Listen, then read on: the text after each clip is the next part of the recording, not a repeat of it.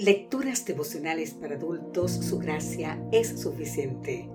Cortesía del Departamento de Comunicaciones de la Iglesia Dentista del Séptimo Día Gascue en Santo Domingo, capital de la República Dominicana. En la voz de Sarat Arias.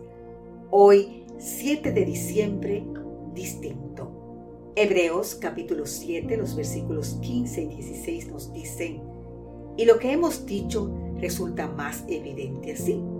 A semejanza de Melquisedec, surge otro sacerdote que ha llegado a serlo no conforme a un requisito legal respecto al linaje humano, sino conforme al poder de una vida indestructible. Aquí se nos presenta un sacerdote distinto al sacerdote presentado en Levítico. Allí solo se prefiguraba al que vendría, originario de la tribu de Leví, de la familia de Aarón con un servicio limitado en días y años. Ahora bien, ¿por qué era distinto Jesús? Mario Veloso lo resume de la siguiente manera. Distinto con respecto a la ley. Según la ley sacerdotal se imponía que el sacerdote descendiera de la tribu de Leví, pero Jesús pertenecía a la de Judá. Distinto con respecto a la vida el sacerdocio levítico solo puede otorgar autoridad formal. Cristo, en cambio, es sacerdote por el poder de una vida indisoluble, estable y permanente. No existe ningún sacerdote levítico con vida así. En los días de Jesús, en el templo, había un sistema de turnos para los sacerdotes, especificando los tiempos cuando cada uno podía ejercer su ministerio. El sacerdocio de Cristo no posee limitación alguna.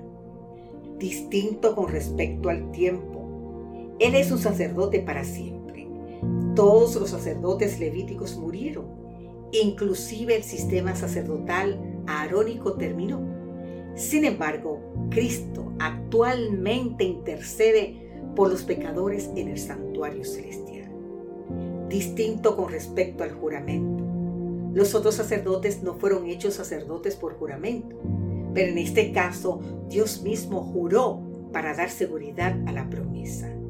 Ese juramento concede base al sacerdocio del Hijo, en contraste con el fundamento legal del sacerdocio levítico. Distinto porque es el fiador de un nuevo pacto. Debido a ese juramento, Jesús es quien garantiza este mejor pacto con Dios.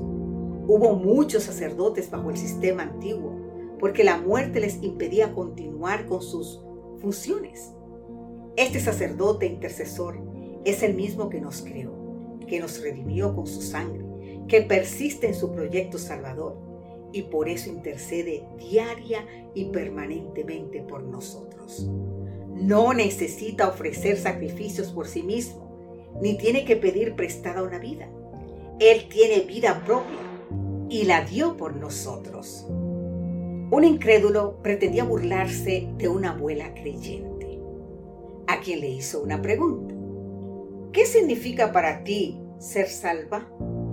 Ella con seguridad respondió, para mí significa que Jesús se pone mis zapatos y yo los suyos. Querido amigo, querida amiga, Jesús se puso en nuestro lugar siendo nuestro sacrificio, nuestra ofrenda y nuestro sacerdote. Murió nuestra muerte para que nosotros vivamos su vida. Se puso nuestros zapatos para que nosotros podamos usar los suyos. Yo no sé tú, pero yo quiero usar los zapatos de mi Señor. Que Dios hoy te bendiga en gran manera.